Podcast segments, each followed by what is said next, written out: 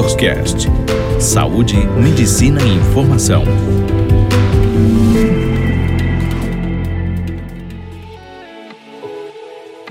Olá, eu sou Ana Luísa, nutricionista, trabalho com abordagem comportamental e hoje eu vou falar com vocês um pouco sobre o meu trabalho e sobre como é não prescrever dietas sendo nutricionista.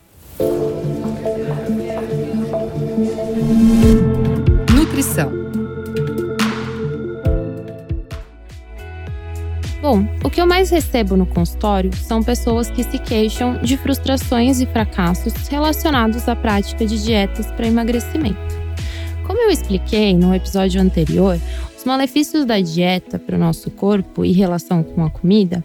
Primeiro, é importante dizer que para a maioria das pessoas que emagrecem fazendo dieta, é comum recuperar o peso perdido ao final da mesa. Outro ponto a se questionar é: se dietas funcionassem, seria preciso lançar uma nova todos os anos? Acho que não, né? A abordagem não prescritiva tem como premissa promover a autonomia e a autorresponsabilidade do paciente, para que ele assuma as rédeas da própria alimentação.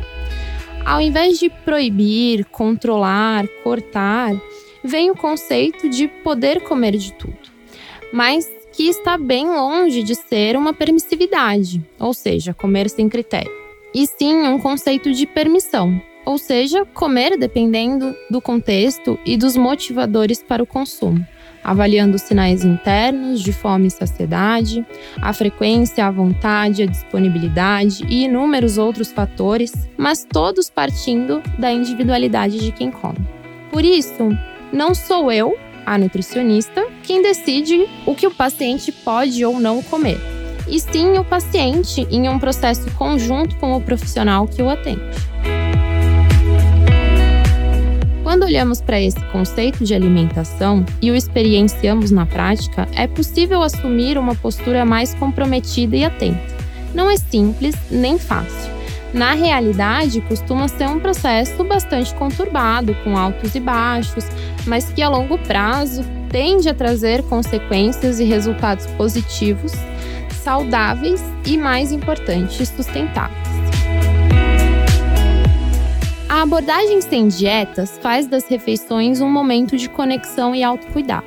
Favorece a intuição, o respeito ao corpo e aos alimentos, o autoconhecimento construindo uma relação verdadeiramente saudável e livre entre o indivíduo e o ato de comer. Bom, por hoje é isso. Espero que vocês tenham gostado. Espero vocês no próximo episódio. Obrigada.